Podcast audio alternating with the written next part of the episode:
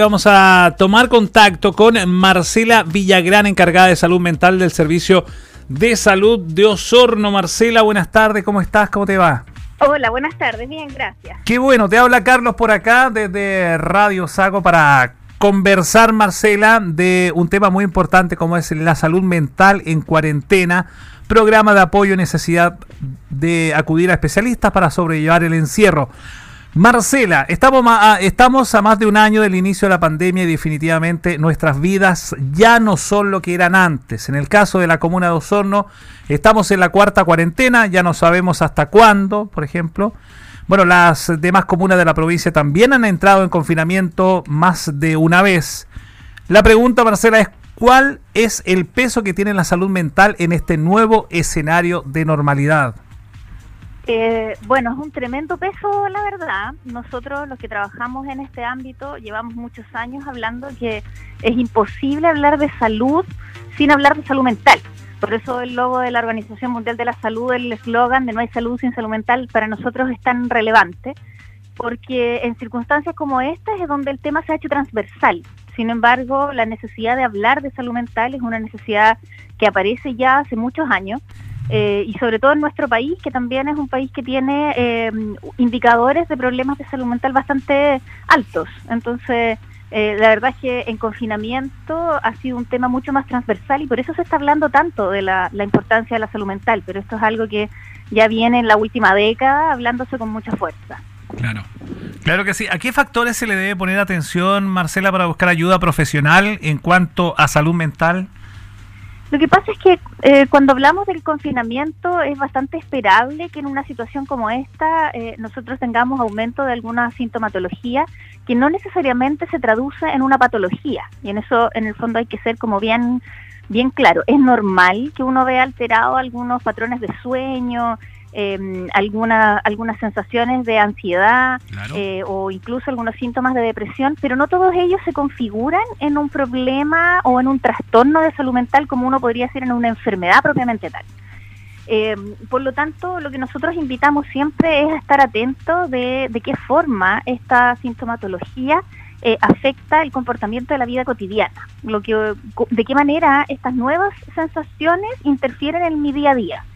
Y si esa respuesta es muy, es muy clara y evidente, es súper bueno eh, partir buscando ayuda en atención primaria, que sabemos que de cierta manera ha estado también muy demandada respecto del tema del COVID, ¿Mm? o a través de todas las plataformas eh, telefónicas que se han implementado a raíz de la pandemia y que prestan ayuda profesional y orientación respecto de dónde acudir, dependiendo cómo eh, uno relate en el fondo la, la sensación al psicólogo que atienda por teléfono.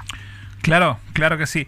Marcela, ¿han aumentado las consultas en Osorno respecto de épocas anteriores, antes de la pandemia? A ver, lo que ocurre es que en una situación de, eh, de emergencia es habitual que las consultas a salud mental disminuyan en una primera instancia. Y eso lo hemos visto, por ejemplo, en situaciones como después de un terremoto o después de una erupción volcánica o de un evento, en el fondo, que aleje un poco a las personas de su vida cotidiana. Claro. Eh, y eso tiene que ver con que las personas están preocupadas de eh, satisfacer sus necesidades más básicas, alimentación, vivienda, eh, etcétera. la pandemia ha sido una situación que es muy distinta porque tal como usted decía en un inicio ya llevamos un año en esto, entonces no estamos pensando en un evento eh, tan puntual como un terremoto, por ejemplo. Sin embargo, el comportamiento de las consultas ha sido muy similar. Eso tiene directa relación también con que en un principio los sistemas de salud mental tuvieron que adecuarse a esta nueva realidad, porque de cierta manera nosotros estábamos muy acostumbrados a trabajar presencialmente. Era escaso el desarrollo a través de tecnología remota eh, con el cual uno pudiera trabajar. Por lo tanto, los primeros meses, tanto para atención primaria como para la atención de especialidad, fueron meses de ajuste de ajuste de tecnologías, de cómo vamos a trabajar y cómo vamos a seguir abordando eh, el trabajo cotidiano en salud mental. Entonces no tuvimos una, una alza de consultas eh, muy brusca ni una tendencia al alza eh, en particular. Sin embargo, nosotros esperamos que esto empiece a ocurrir una vez que la situación puntual de las cuarentenas y las pandemias empiece a quedar atrás. Nosotros al revés que la, las consultas por morbilidad médica, por decirlo de alguna manera, eh, esperamos nuestro pic una vez que la situación de la pandemia vaya descendiendo.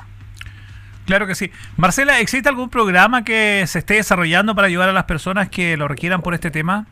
Bueno, tenemos eh, la plataforma Saludablemente, que es una plataforma de un trabajo que desarrolló el, el, gobierno, que es una plataforma tanto a través del computador, que puede ser amigable para algunas generaciones, o a través del teléfono de salud Responde, que de cierta forma eh, también ayuda a que las personas sean atendidas por un psicólogo, está trabajando en la plataforma 24 eh, horas, entonces atiende a un psicólogo y el psicólogo tiene una conversación que muchas veces no, no termina en una derivación a un especialista, sino que hay muchas personas que necesitan hablar, desahogarse y con eso va disminuyendo de cierta manera la, la ansiedad o la angustia que tiene la persona en un momento definido. Si la situación es un poco más grave, esa plataforma nos alerta a nosotros en el servicio de salud para que nosotros podamos poner en contacto a la persona que llama con su establecimiento de atención primaria o de especialidad donde se atienda. Y en eso sí hemos visto un aumento importante de llamadas telefónicas por parte de la gente y uso de estas herramientas tecnológicas que antes no las teníamos tan incorporadas dentro de nuestro día a día. Qué bien. Bueno, eh, comentarle a, nuestros auditores que se vienen recién integrando a la radio. Conversamos con Marcela Villagrán, encargada de salud mental del Servicio de Salud Ozono. Estamos conversando sobre la salud mental en cuarentena. Bueno, eh, Marcela, ¿qué tipo de actividades ayudan a mantener, por ejemplo, saludable a la mente en este contexto? Bueno, son varias las recomendaciones que uno puede hacer en este contexto. Eh, van dependiendo un poco del, del, grupo etario con el que estemos conviviendo en nuestra casa. Los niños también están siendo súper afectados por la situación de cuarentena. Así es. Eh, cualquiera pensaría que no ir al colegio pudiera ser para algunos muy ventajoso, sin embargo hemos visto que eh, claramente los niños tienen necesidad de contacto, de interactuar con sus pares. ahí se produce un aprendizaje que va mucho más allá del aprendizaje del contenido escolar. Ellos están desarrollando su personalidad, por lo tanto necesitan interactuar con otros niños y eso ha generado una sensación de aislamiento importante en ellos. Eh, hay un estudio recién salido eh, acá en Chile, de, ha sido dos, tres días, eh, en donde también no, nos menciona que hay síntomas que están muy presentes en los niños y que se han agudizado entre antes de la pandemia y después de la pandemia. Con los niños hay que tener especial cuidado por esa necesidad en el fondo de, poder contactarse porque se genera también mucho más adicción a las pantallas, que tampoco es bueno. Eh, y los impactos a largo plazo de toda esta situación los vamos a ir viendo con el paso de los años en el desarrollo infantil. Eh, por lo tanto, una de las recomendaciones es no presionar a los niños respecto del rendimiento escolar. Yo creo que nosotros no nos podemos hacer eh, los tontos con esto de que está, no está pasando nada y que una clase en Zoom va a tener el mismo resultado que una clase presencial. Por lo tanto, con los niños hay que tener un, un, comportamiento mucho más comprensivo, más acogedor, escucharlos, dejarlos que se expresen eh, eh, transmitirles información respecto de lo que ocurre con palabras adecuadas a su edad para que el niño entienda lo que está pasando. Los niños además son muy vulnerables al estado de salud de los padres, por lo tanto en la medida que tengan padres estresados o padres em, que estén con mucha sintomatología, vamos a tener inevitablemente hijos que eh, no van a estar siendo eh, acogidos de la mejor forma, por lo tanto cuidar la salud mental del adulto también tiene mucha relación con lo que puede eso repercutir en los niños. Y con los adultos también, el teletrabajo, que para algunos puede ser un privilegio, también tiene un lado B, también tiene un lado que es complejo y es como yo trasladé mi espacio laboral hacia el espacio que habitualmente es un espacio protegido de hogar, de familia, donde uno no necesariamente tiene el trabajo. Por lo tanto, los límites hay que aprender a ponerlos también respecto de cuál es mi límite laboral dentro de mi hogar y cuál es mi límite en donde yo eh, dejo de trabajar y me dedico a mi familia. Entonces eso también son límites que los adultos tenemos que poner. La franja horaria de, del Elige Vivir Sano, que para la semana puede ser muy temprano, pero aquellas personas que tenían la costumbre de hacer deporte, la idea es que también la puedan, actividad física la puedan realizar, eh, puedan hacer actividad física como lo, lo sugiere el Ministerio de Salud. Eh, se pueden hacer actividades recreativas dentro del hogar. Por ejemplo, si a uno le gusta leer, ver alguna serie en la televisión o, simplemente conversar con la familia, esos son espacios que uno tiene que cultivar también. Em, porque, como les decía, es este ambiente que en el fondo es un poco, ya no es solo mi casa, sino que es la mezcla entre mi casa y la oficina para aquellos que tienen la ventaja de poder trabajar desde el hogar eh, también genera impacto en la salud mental. Es decir, estamos bombardeados eh, por muchos lados respecto de, lo, de la sintomatología que podemos ir desarrollando. Claro, claro que sí. Momentos, tiempo difícil estamos viviendo, ¿cierto? Es un tema muy importante, el, tema de la salud mental, Marcela. Es por eso que tomamos contacto contigo para que nos comente un poco, ¿cierto?, de sobre este tema. Queremos agradecer este contacto. No sé si tiene algo más que agregar a nuestros auditores. ¿Quiere dar algún otro dato? Sí, invitar a que hagan uso de, lo, de las plataformas telefónicas. Si ustedes entran a la página de Saludablemente en, en, la, en la web. ¿Cuál es la página? a, la, a, través de la página de Minsal. Minsal. entrar a la página de minsal.cl. Minsal.cl.